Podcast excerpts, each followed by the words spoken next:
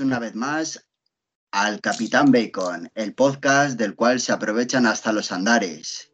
Y como todas las tardes tenemos en la esquina derecha y con calzón azul a Carambola Chambers.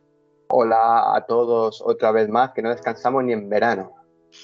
Y en la esquina izquierda tenemos con calzón rojo a Pijus Magnificus. Finius, Finius, algún día lo, tendrás que aprender a, la fuerza de un puñetazo. ¿Quieres que, ¿Quieres que volvamos a empezar? No, no, no, así se queda, no se edita nada. Y yo, pues soy el árbitro de esta contienda que ya he empezado cagándola, que soy el puto rosa, así que ya me he demoralizado, así que venga, combata los puntos en el cual ya Finius va ganando por por incomparecencia. Por incomparecencia mía, así que yo ya me voy retirando. Así que le cedo la palabra a Carambola a ver qué nos cuenta con su tema. Pues os cuento, voy a plantear algo nuevo. Es una, una pregunta, yo la podría llamar, vamos, la podríamos llamar una pregunta ético-musical. Entonces, para poneros un poquito en situación, eh, aprovechando que los Red Hot Chili Peppers, aparte de ser mi grupo favorito, etc, etc, ya su página web se ha movido y van a sacar, o se prevé que saquen nuevo disco y nuevo tour y tal. Entonces, os voy a explicar en dos pinceladas así muy rápido su historia en los últimos 10 años y en base a esa historia os lanzo la pregunta. Entonces, así en resumidas cuentas, la historia más reciente de los Red Hot Chili Peppers es que en 2009 eh, se fue su guitarrista, que era John Frusciante, que llevaba con ellos ya bastantes años, y le sustituye un chico que se llama Josh Klinhofer, que ya había trabajado con ellos, ya había trabajado también con Frusciante, de hecho, pues en su etapa solista y tal, le había ayudado, es decir, conocía la casa, conocía el grupo, conocía a la gente y se quedó con ellos. Entonces, nada, mm, está con ellos, graba con ellos dos discos, hacen sus eh, correspondientes giras y tal. Y en 2019 anuncia a los Red Hot Chili Peppers, así como de sorpresa, que se va Josh Klinhofer, el que lleva 10 años con ellos, y vuelve otra vez John Frusciante. Entonces, esta vuelta de John Frusciante por segunda vez, porque ya se había ido dos veces, bueno, se había ido una vez ya anteriormente los Red Hot Chili Peppers, es una vuelta un poquito, a mi parecer, fea, porque es, por lo que se ha sabido en entrevistas, Em, los Red Chili Peppers, los otros tres miembros, habían quedado con Frusciante a las espaldas de, de habían ya tocado con él, ya habían vuelto a saber que había cierto feeling y a Josh se lo comunican directamente, oye, quedan un día con él y dicen, oye, que mira, que vuelve John Frusciante y lo sentimos mucho, pero tú te tienes que, que ir. Entonces, esa es básicamente la premisa para la pregunta que os lanzo. Y es que si vosotros ¿Aceptaríais que vuestro grupo favorito admitiera al que vosotros consideráis vuestro músico favorito, a pesar de que esto se haga con malas artes? A ver, eh, mientras os lo pensáis, mi respuesta, a mí personalmente sí, porque yo ya digo que para mí es mi músico favorito de Fruchante, entonces, en este sentido, el fin justifica los medios, aunque sea muy maquiavélico todo, para mí sí que lo justifica, y también hago, hago mía una frase que, me gusta bastante y es una frase que llevo oyendo toda la vida y es que dice que el que se va sin ser echado vuelve sin ser llamado. Entonces, esta vuelta, pues para mí eh, no es justificable cómo le han echado a Josh, pero sí que al no haberse ido John, puede ser que Mm, repito, que no es justificable, pero que bueno, que tampoco es tan feo volver con ellos al grupo. Entonces, la pregunta que os lanzo es esa. Si vosotros, a pesar de unas malas artes, aceptaríais una readmisión en vuestro grupo favorito del que creéis que ha sido gran parte de, ese grupo. Así que cuando queráis. Venga, pégale, Finius. Pues, pues yo sí. Yo sí. Sí, también. Sí, claro, eh, sí pues es si es mi músico favorito, joder, ¿cómo no voy a querer que... Entiendo que con él la banda es mejor, entonces todo lo que sea que mi grupo favorito suene mejor, adelante, aunque... Aunque... Uy, iba a decir una cosa fea, pero no, no, no, no, la llevo a decir. No, no, no, censura. No, no, no, no. Pégale, eh, pégale. No, no, no. Eh, y nada, no, no. No me parece tampoco tampoco nada, nada tan, tan grave. O sea, sí, es feo, es feo porque estaban hablando a sus espaldas y estaban siendo un poco, pues eso, maquiavélicos, como has dicho tú, pero siempre y cuando sea por el bien de la banda, que entiendo que es lo que ellos están pensando, adelante. Claro, es que esa es la cosa que se me queda a mí, es decir, eh, si ellos intentan ser muy fríos en esta situación, que yo sería incapaz de serlo, y ven que con su anterior músico, pues vuelven a quedar con él, hay feeling y tal, tienen que ser demasiado fríos para decirnos, mira, vamos a ser buenos y no vamos a dar el paso de, de echar al chico y se les va a quedar a ellos ahí como una especie de espinilla, un gusanillo de qué hubiera pasado si le volviéramos a readmitir, que yo creo que no sería bueno para ninguna banda. Entonces, pero, es lo que dices tú. Pero, ¿qué ha pasado con el, con el nuevo, o sea, con el que era, con el que le han hecho la jugada, con el guitarra? Nada, o sea, entre ellos no ha habido ni mal rollo ni nada. no, no, pero ¿qué ha sido de él? ¿Se ha, pirado de la banda? ¿Tiene una nueva banda? ¿Tiene...? Él, a ver, es un músico así muy independiente y él tira también por los solistas, es decir, él volverá con su rollo solista, el compositor y también toca, es como Fritzante, toca de varias ramas. Lo mismo te saca un disco de electrónica que de guitarra, que de lo que sea. Es decir, él, tiene su camino y no, no, le supone nada dejar una banda. Bueno, pues entonces.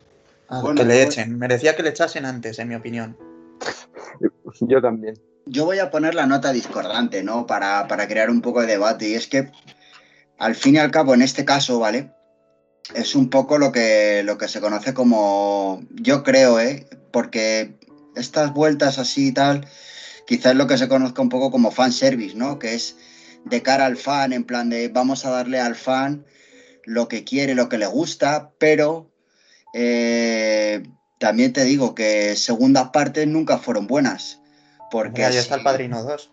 Ya, pero si hubo una ruptura, por algo sería. Bueno, él ha dicho que se fue porque no porque le echaron, sino porque quiso. A ver, es que también esta ya es la segunda vez que vuelve, es decir, Fruchante se fue en el 93-94 por tema de drogas, porque necesitó rehabilitarse y estuvo fuera de los Red Hot unos años y luego volvió. Y esta vez ha sido pues porque, pues eso, es gente muy independiente que dice, no, pues ahora necesito yo hacer mi música yo solo y quiero tomarme unos años a mi rollo y componer lo que quiero. Entonces, esas cabezas tan complejas, mm, no sé.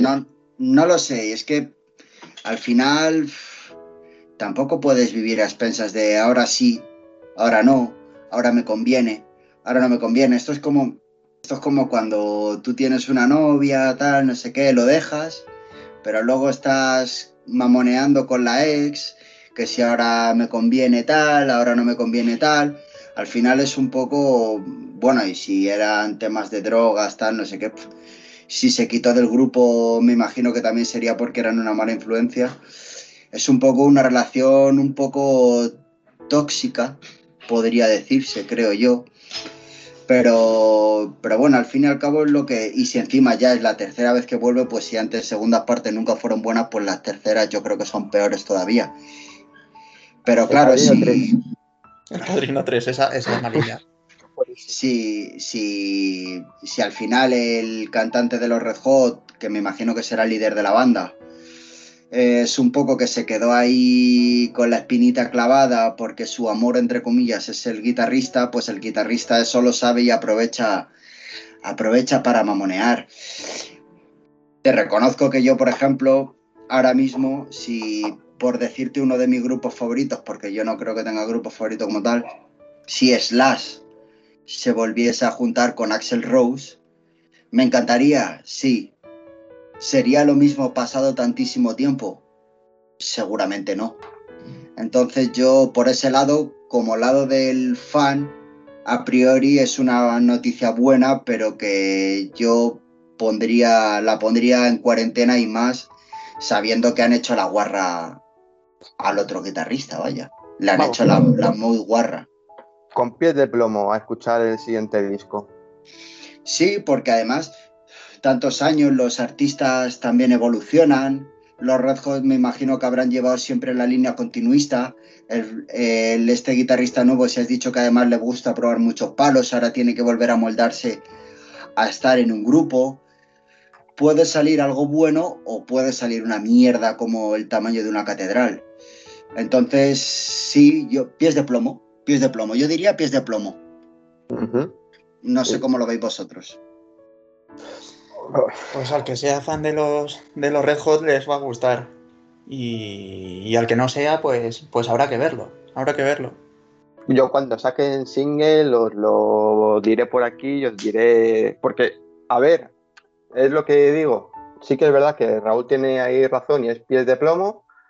Yo en estas cosas soy bastante pesimista y siempre que, pues yo que sé, que sale una película que me va a gustar, que un grupo que me gusta va a sacar un nuevo disco y tal, prefiero ir pensando que no me va a gustar y luego llevarme la alegría que decir, no, me va a encantar y luego decepcionarme. Entonces yo ya parto de la base de que o no me va a gustar o me va a parecer muy normal. Entonces ya cuando haya nuevo material, yo lo comento por aquí, los primeros pero no, vosotros. Claro, pero no te gustará no porque el guitarra sea malo, que es lo que él va a influir en el disco, porque él hará su, su, trabajo bien, porque es uno de los mejores.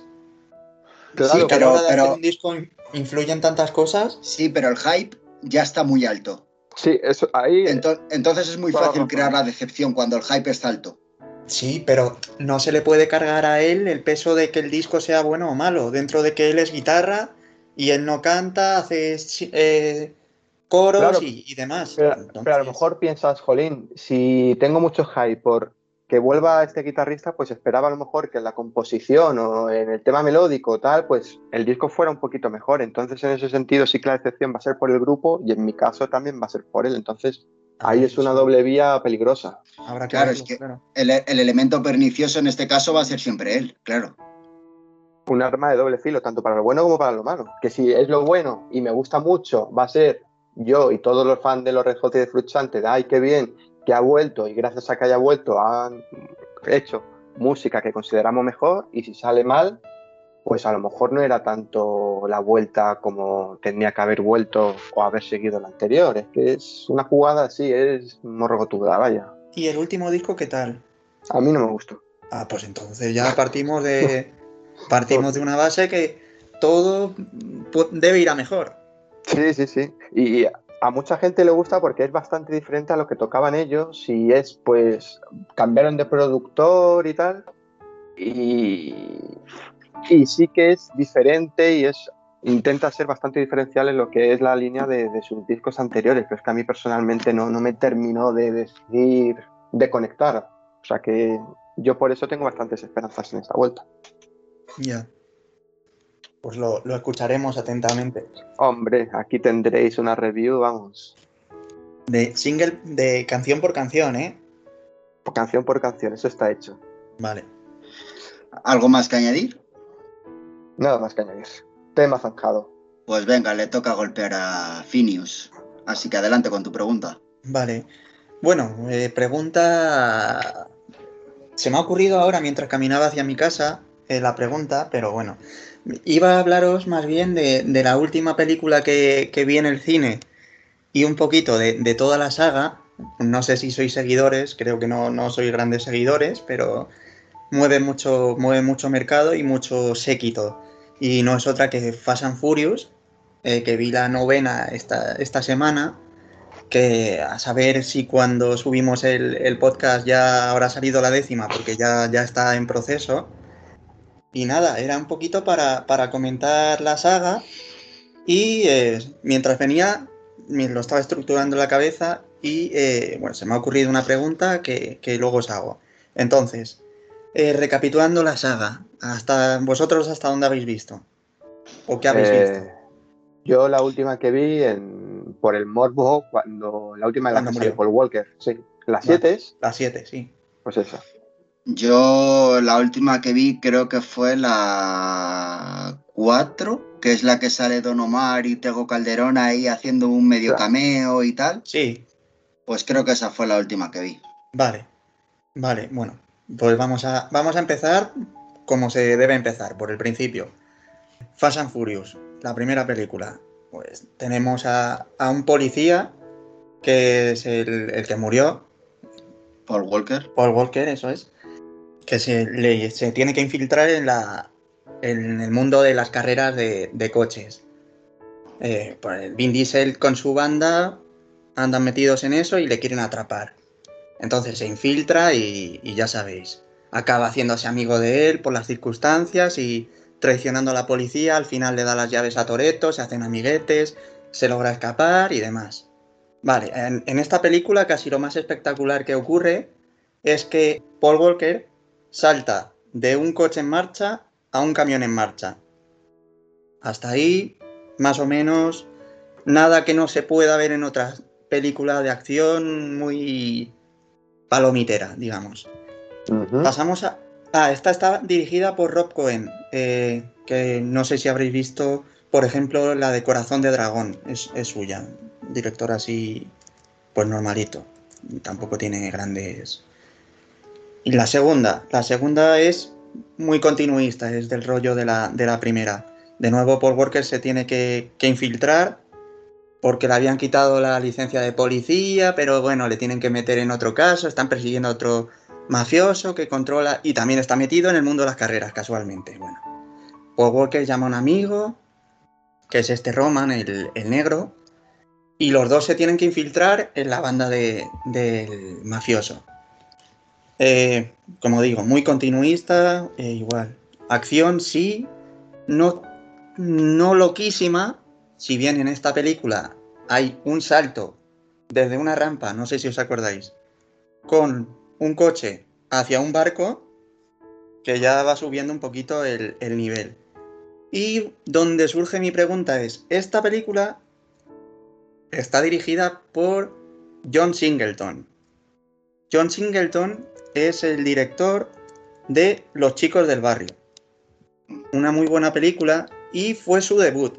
Entonces, lo venía yo estructurando así en la cabeza y mi pregunta es, ¿vosotros si fueseis directores de cine, escritores, cualquier cosa así de, pues, creativa, ¿os gustaría que el, que el éxito os llegase en el primer trabajo que hacéis, en el último, o tener una carrera intermedia, digamos? No, no llegar a hacer nunca una película sobresaliente, o un libro sobresaliente, o una canción sobresaliente, pero poder ganaros la vida con eso. Venga, pégale, carambola. Pues a ver, claro, es que esos son muchos matices. A ver, a mí me gustaría, a ver, si me quiero meter en el mundo, obviamente, pues quiero un reconocimiento desde el minuto cero. Eso a ver, a ver, pero eh, establecemos, establecemos normas. Venga. La primera película o primera obra que haces es, vamos a poner un 9, pero ya después no vas a, nunca más vas a alcanzar ese éxito, ¿eh? Vas a tener éxito moderado, no vas a morir eh, pidiendo la calle. Y lo contrario es eh, tener éxito moderado y al final, pero ya en la última, pegar el, pepinazo. Vale, pues pero entonces... no te vas a morir de hambre en ninguna de las dos.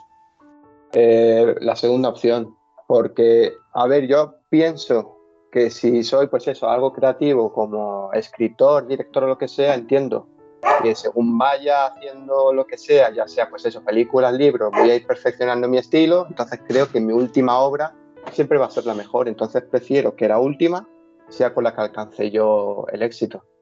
O sea, mantenerme ahí en un perfil bajo, medio y luego ya, venga, en la última, en la que yo que considero que ya el culmen de todo lo que he ido sabiendo, todo lo que he ido conociendo y tal, y ahí pegar, dar el salto y que sea mi, máxima obra. Yo voy a discrepar porque, bueno, al fin y al cabo, si, si tú pegas el, pelotazo a la primera, sí que es verdad que hay un refrán que dice que es cría, cría fama y échate a dormir, ¿no? Entonces, si tienes el pelotazo a la primera de cambios, es lo que dices justo tú. O sea, no vas a tener a lo mejor una vida de éxitos, pero a lo mejor mm, viviendo de las rentas y de los réditos de haber pegado ese pelotazo a la primera de cambios, ya te va a abrir tantísimas puertas que a lo mejor no vas a ser un director de relumbrón, un escritor de relumbrón, un músico de relumbrón, pero sí te va a permitir vivir eh, con con tranquilamente, has podido hacer muchos contactos, has podido probablemente hacer mucho dinero, cosa que si el éxito te llega al final de tu carrera, no vas a poder disfrutar. Claro, pero es que eso también tiene la vertiente de que si pegas el pelotazo en la primera, y si te estancas, porque es decir, si yo en la primera película, eh, pues eso, es un super éxito, o el primer libro es un super éxito, ya creo que a lo mejor el público va a querer lo mismo. Entonces, a lo mejor no me da cierta libertad a la hora de decir, oye, pues quiero cambiar patrones, quiero cambiar un poquito la narrativa, quiero cambiar cosas. A lo mejor me encasilla porque me da miedo no conseguir el éxito. Claro, pero es que las normas que ha propuesto Finius es pegas el pelotazo a la primera, pero ya la decadencia va a estar asegurada. O sea, porque ha sido la premisa. Entonces, puestos a que voy a tener ya la decadencia asegurada, prefiero pegar el pelotazo. A ver, esto, esto es como todo, ya no nos quedamos en algo creativo.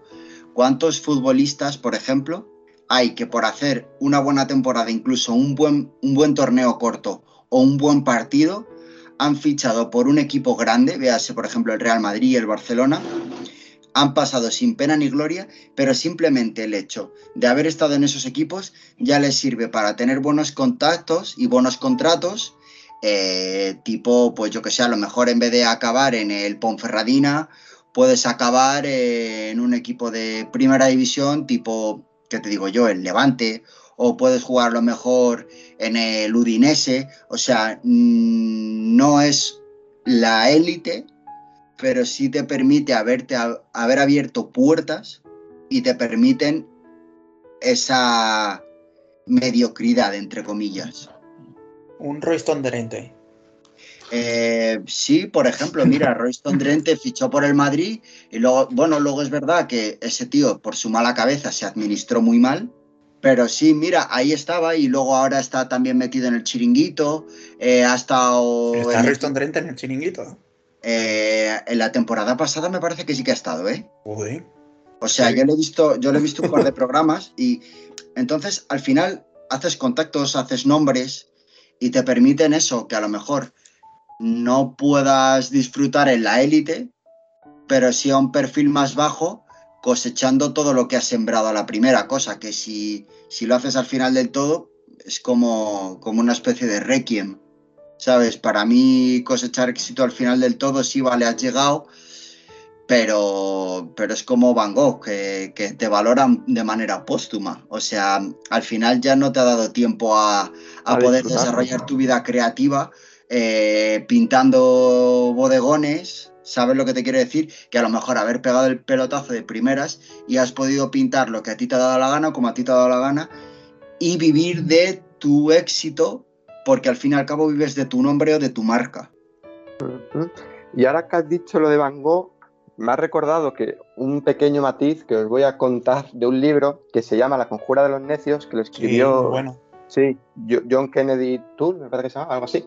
Bueno, el, caso es que este hombre eh, escribió este libro, es el único libro que escribió. Entonces lo escribió, lo mandó a editoras y rechazo tras rechazo, tras rechazo, tras rechazo. Entonces, eh, pues cogió una depresión tan gorda que se suicidó sin obviamente escribir nada más y sin tener ningún, pues, ningún tipo de continuación. Entonces la madre cogió con el mismo libro y lo fue también, pues, empezó a dar la brasa con el libro, pues lo mismo, editoras, hasta que llegó, creo, a un profesor de universidad que lo leyó y dijo, esto es una maravilla y hay que publicarlo. Y ya a partir de esa publicación se reconoció ese libro, se reconoció a ese hombre pero obviamente es como Van Gogh, un éxito que él nunca disfrutó y que él se murió por depresión porque creía que su libro era una mierda por todo el fracaso y toda la... al, final voy a corregirme yo a mí mismo y más que eh, cría fama y echado a dormir, yo diría que más vale pájaro en mano que ciento volando, o sea, y si el éxito te llega, hay que aferrarse a él, aunque, aunque luego vayas dando tumbos, entre comillas, pero ese, ese impulso que has cogido de primeras, ya al final te va a dar una carrera larga, porque al final vas a disfrutar de un impulso. También. Y no sé cómo lo ve Finis, a lo mejor Finis prefiere tener una carrera mediocre. Eh, no lo sé, porque hablando de hablando de directores y escritores, hombre, claro, ahora lo tenemos tan tan asimilado como que va a ser una, como que son profesiones de, de dinero, que me daría igual tener éxito al principio que al final, porque lo importante es si puedo mantenerme constante, aunque sean películas de un 6, un 5, significará que estoy trabajando, por tanto estoy ganando dinero.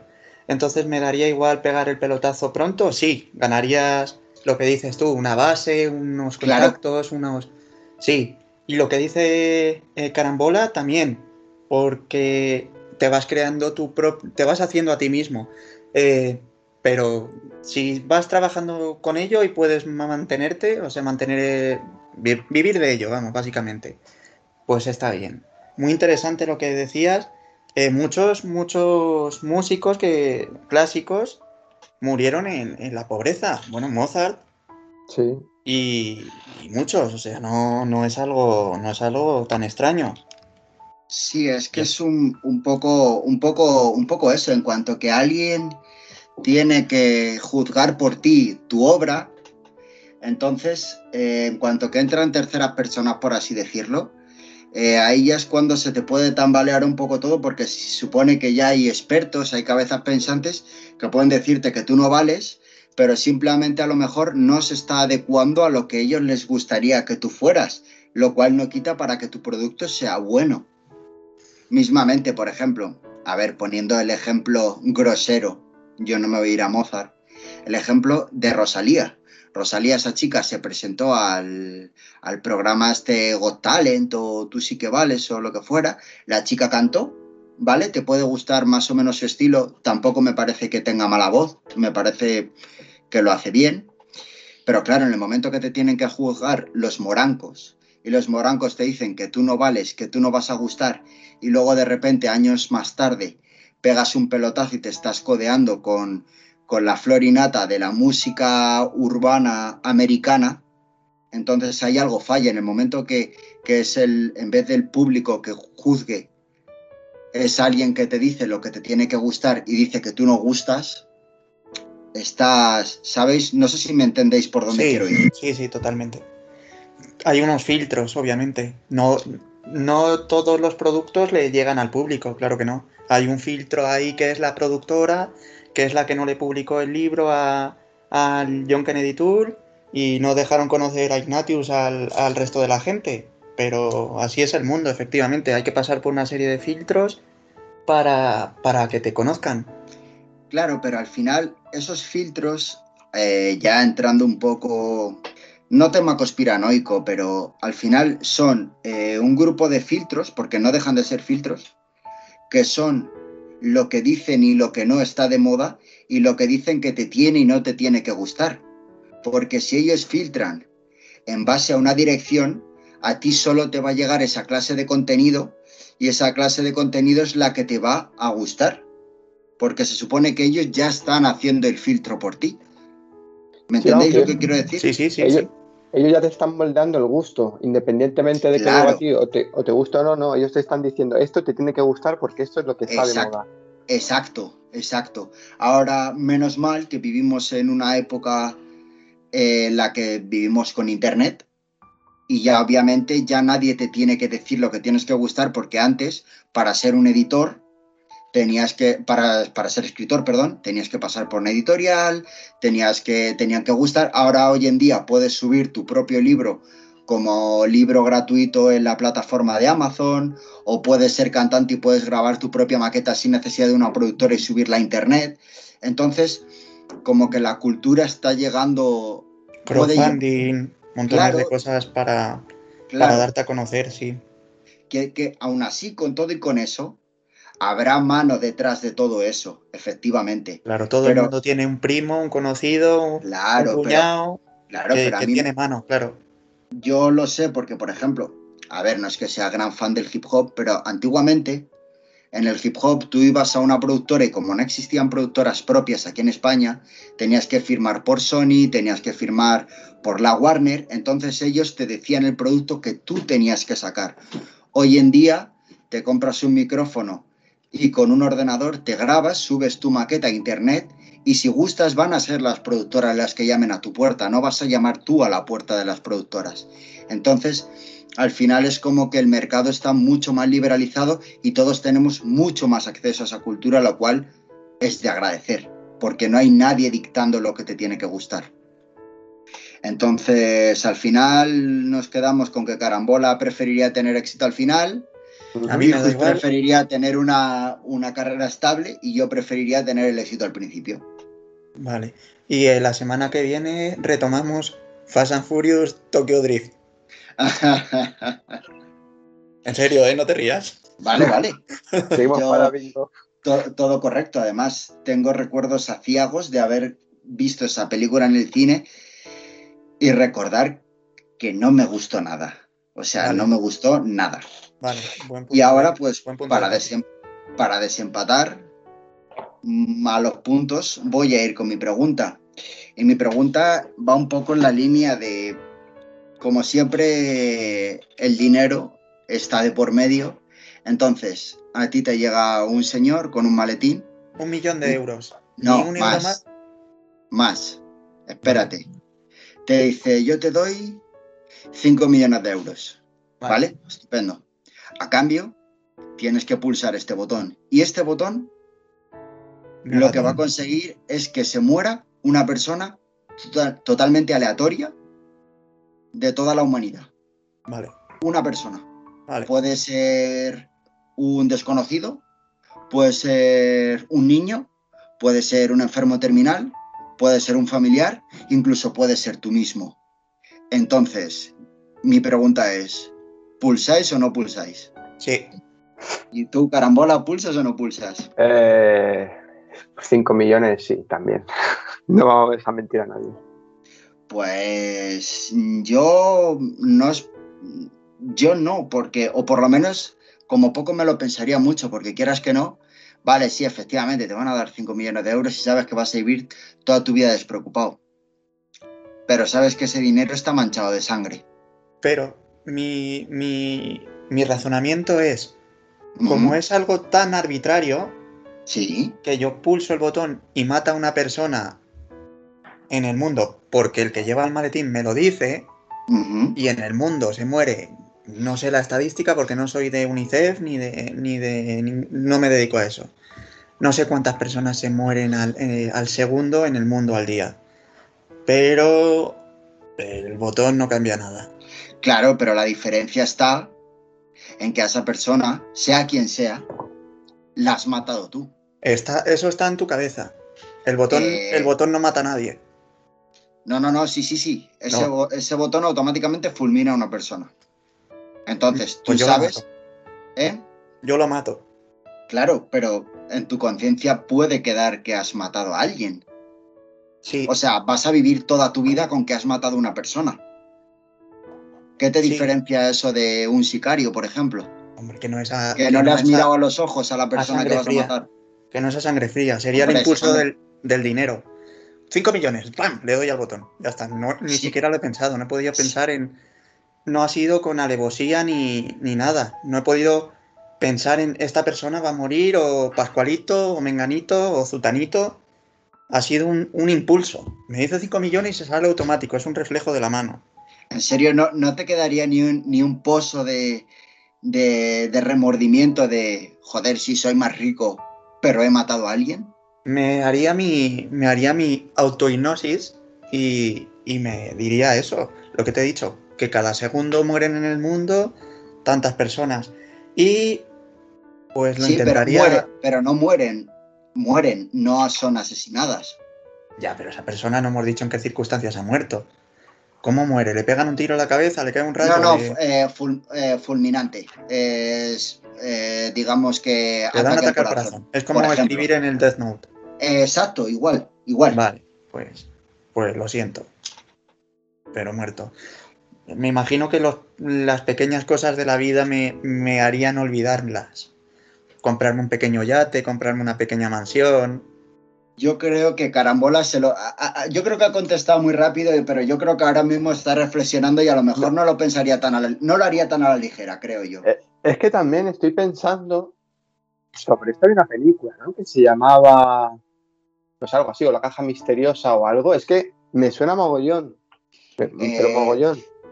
O la Phineas caja o hace haz la labor de, de búsqueda, a ver que, a ver si encuentras algo. Y si había una película, también te digo, la premisa era esta, pero estaba súper mal ejecutada porque la vi y me pareció una mierda. O sea, no me acuerdo ni. Me acuerdo que esto era lo que te planteaba la película, pero luego era tan mala que dije. "Mm, Se acabó. Pulso, pero solo si se muere el director de la película. Algo así, pero vamos. Pulso, pero si se muere el director. Pero yo, yo, yo creo que tú ahora ha- has contestado así, venga, vale, pero ahora pensándolo en frío, Es que No te- es lo, lo que dice Phineas, es que es también lo que es como el gato de, de Schrödinger. Si yo quiero engañarme a mí mismo y pensar, oye, mm, ¿por qué Menganito se tiene que haber muerto? No, a lo mejor se ha muerto de causa natural y lo del botón ha sido casualidad. Es que la Claro, o sea, aleatoriedad. Claro, claro, es aleatorio. Tú puedes haber eh, aliviado el sufrimiento de una persona con una enfermedad terminal, por ejemplo, pero también puedes haber matado a un niño que le quedaba toda la vida por delante. Jolín, es que el pozo ahí de, de la conciencia. Claro, claro, Oh, claro. oh, oh. Ahí te va, te va horadando, te va horadando, te va horadando. Sí, sí. Y, cada vez que ves tu cuenta, sabes que ese dinero viene de, de eso. Puedes, puede ser perfectamente que te mientas a ti mismo, como, como dice Phineas, ¿no? Seguramente haya matado a, a una persona mayor o a un delincuente, un, un violador, pero también puedes pensar que has matado a un padre de familia, por ejemplo. Y nunca tendré opción de saber a quién lo he hecho. No, claro, porque es que si no dices, bueno, pues si te queda un poquito de cargo de conciencia, dices, pues mira, le doy aquí una donación anónima de, pues venga, un milloncillo a la familia, pero si no lo sabes, pues entonces... No, es, no. es precisamente por lo que ha dicho Phineas. Al final contaría uno más en la estadística. Ha muerto. Causas naturales. Entonces te- sería, sería imposible localizarle. No, a ver, lo reflexionaría, pero sigo más tirando al que sí, porque es que es lo que dice Phineas. Al final es, mira, son 5 millones, es instintivo, sí, Al final es como un poco de ojos que no ven, corazón que no siente, sí, ¿no? totalmente. Es como yo me como la carne de la ternera, pero yo no sería capaz de matar a la ternera. Sí, Sí, hay una peli ¿eh? con la misma premisa. Se llama, y sin hacer propaganda de ningún partido político, The Box. La caja. Sí, con Cameron Díaz. Pero no nos la apuntamos para verla, ¿no? no, Según- no, no. Según dice Carambola. Es que Oye, pues yo ya de la, por la premisa la tengo que ver. Bueno, pero después, cómo lo desarrollan, me acuerdo que dije, joder, con lo guay que, que estaba, pues, como parte todo, y luego la ejecución no me, no me moló nada. O sea, me quedé con eso, me quedé con la premisa, no me quedé con cómo terminó la película. Ya, ya, ya. Pues sí, muerte. Apretar al botón. A ver, yo sinceramente una respuesta a las claras no os podría dar, pero si me apuráis, yo me inclino más hacia el no pulsar. ¿Vale? 5 millones es verdad que es muy tentador, pero sí que es verdad que yo no sería capaz de vivir con ese cargo de conciencia, yo personalmente. Ah, con 5 millones tienes para mucho psicoterapia y muchas Sí, sí. pastillas que, que te hagan dormir tranquilamente. Pero al final, sí, pero al final si vas a vivir en pastilla o vas a vivir con terapias, vas a vivir una vida mediocre, o sea, no vas a llegar a disfrutar de tus 5 millones de euros. Bueno, yo ¿No? te digo lo que, a lo que podrías recurrir tú. Yo, yo no tendría cargo de conciencia. Si es en esas circunstancias, que es aleatorio y no soy yo el que ejecuta. Hombre, tú eres el que puso el botón, tú eres el que ejecutas. Pero el que viene de... Si no me dan a mí los millones, se los dan al que viene detrás. Para que le den 5 millones de euros a Vicente, que me los den a mí. No, no, no, esto, esto es una, esto es cerrado, o sea, a ti te han elegido un- una divinidad celestial y después de ti no se lo van a ofrecer a nadie más. Pues si me ha elegido una divinidad celestial, por algo será. Lo mato, le doy al botón. ¿Vale? Todo- Pues- Todos los argumentos me, me- me impulsan a, a pulsar el botón. ¿Y habría algún argumento que te hiciera cambiar de opinión o si hiciera cambiar de opinión? Hombre, si con esa premisa no. Si supiese que, que el que va a morir es un, un niño, bueno, si es enfermo terminal, pues apretaría porque se va a morir igual. Eh, haces un favor, claro. no, bueno. no, no me muevo, lo mato.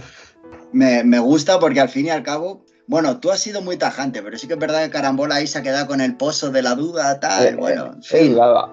Claro, es que, a ver, yo la única premisa que me echaría para atrás es que me dijeras, hay más posibilidades de que el afectado sea alguien de tu círculo cercano que no. Entonces ya ahí sí que me lo pensaría, obviamente. Vamos, no es que me lo pensaría, es que no le daría. Sería lo único por lo que te diría, no. Ya está. No, o lo del círculo cercano o lo que dice Finius, ser yo el ejecutor de directamente y verlo y saber quién es la persona. Eso tampoco sería capaz. Claro, también, puede ser también puede ser troll y morirte tú. A ver, también, pero al fin y al cabo es estadístico, entonces hay que jugártela. Bueno, pues me parecen respuestas bastante válidas, la verdad, no sé. Me, han gustado, la verdad. Me, me, han gustado porque al fin y al cabo directos, concisos. Sí. Y, nada la respuesta. Al pie. Y así, para, antes de concluir, si queréis, podemos hacer alguna recomendación cinematográfica que no sea de Vox. De Vox. Eh, vale. Así que venga, carambola, pega, pégate una, una recomendación rápida. Pues mira, eh, volviendo que lo hablamos hace poco, el tema de los guilty pleasures. el otro día me vi la de la guerra del mañana, la peli de Amazon, que ah. es Chris Pratt el protagonista. Sí. Había leído cosas muy malas de ella, pero me entretuvo bastante. Que a mí esas películas me suelen aburrir y suelo desconectar bastante, pero son dos horas de película que a mí me entretuvo. Obviamente tiene fallos, agujeros en el guion, tiene cosas que no tienen ni pie ni cabeza, pero me entretuvo, me moló. Oye, ya es la segunda vez que me la recomiendan en una semana, ¿eh? ¿Ah, sí? Sí. Ostras. Pues mira. Entonces ya le voy a tener que echar un ojo. ¿Y tú, Finius, qué, nos recomienda Finius? Eh, bueno, yo tenía. Las tenía para la, sección de, las películas recomendadas del mes. Pero bueno, voy a decir una y así la quito de, de la sección. Una historia del Bronx. La vi el otro día y es genial, es, estupenda. está dirigida por Robert De Niro y es una película de mafiosos. O sea, ahí se nota eh, la influencia que tuvo eh, Martin Scorsese sobre Robert De Niro a la hora de, dirigir. Bueno, Robert De Niro en, su mejor etapa como, como, actor, pues sabe dirigir genial a los, a los demás actores y la película, pues, pues eso, una historia de un poco eh, el estilo uno de los nuestros. ¿Scorsese? Sí, de Scorsese. Eh, nos cuenta la historia de, un niño que le gusta, bueno, que vive en un barrio con, gente de la mafia, barrio italiano, eh, y, cómo ve él al, líder de la mafia, que lo ve casi como un, un referente, y la relación entre el triángulo que se crea entre el niño, el líder de la mafia, que es como su segundo padre, y su padre real, que en este caso es Robert De Niro, que es un conductor de autobús. De autobuses, ¿verdad? Sí. Es que la, o sea, mm, sí que es verdad que no la he visto, he visto fragmentos y la verdad que sí que tenía bastante buena pinta y yo es verdad que la llevo teniendo bastante tiempo en recomendados porque así la, temática de la mafia tipo de los años 30, 40, eh, sí que es un tema que me gusta y la verdad que, por ejemplo, mi, padre sí que la ha visto hace tiempo y tal y siempre me la, me la recomienda como, como un auténtico peliculón, la verdad. Sí, está, está muy chula. Y, y bueno, y la música es brutal. Nuwap genial música, pues eso, de años 30, 40, 50, 60, te hace un recorrido en la vida del chaval, entonces se tocan varias, varias décadas, sobre todo años 60, eh, pero, pero sí hay, anterior también. Entonces, muy, muy buena, está muy bien. Bien, pues buena, la apuntamos. Y ahora voy a ir con mi recomendación, que es una película que está en la plataforma de Amazon Prime, para el que lo tenga, y se llama Good Night Mommy. No sé si la habéis visto, habéis oído hablar de ella. Mm, no, me suena. Es una película que, o sea, con el atrevimiento que esto supone, yo creo que la habría podido dirigir incluso el, mismísimo Haneke. De hecho, es una película austriaca, si no recuerdo mal, austriaca o alemana. Y parte de la premisa de que son dos niños gemelos que viven como, como en una casa así, rollo muy aislada, en el campo y tal y la madre mm, se somete a una operación de cirugía estética y vuelve a la casa con la cara vendada y tal. Entonces los dos niños empiezan a paranoiarse porque dicen que esa no es su madre, que es alguien que viene a hacerse pasar por su madre. Entonces juegan mucho con esa psicología y, demás. A mí la verdad que me gustó. Eh, podría hacer un símil con una película, pero, pero claro, mm, creo que me marcaría un tremendo spoiler. Pero la verdad que es una película que yo la vi sin, sin muchas pretensiones, pero la verdad que me pareció, me pareció bastante importante y es de las típicas películas que a mí personalmente me encanta, que es que según terminan, tienes que ir a leer cosas de ellas en internet sobre todo opiniones, posibles teorías y demás. Así que yo la dejo, la dejo recomendada para, para si la queréis ver o la audiencia si quiere, si quiere echarle un vistazo, que yo creo que merece mucho la pena. Pues apuntada queda. Pues sí. ¿Algo más que añadir? Pues, entonces, pues entonces digamos que el combate, como siempre, ha quedado empate a los puntos y vamos a dar por finalizada este combate. Así que un saludo y que tengáis muy buena semana. Venga, chavales. Igualmente. Cuidaos gracias todos. por escucharnos.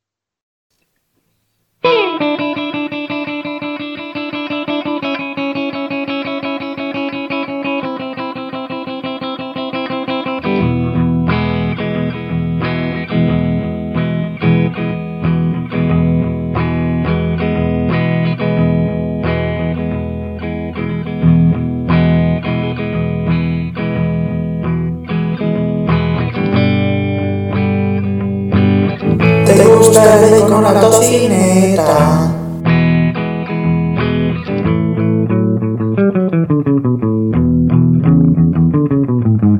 Capitán Bacon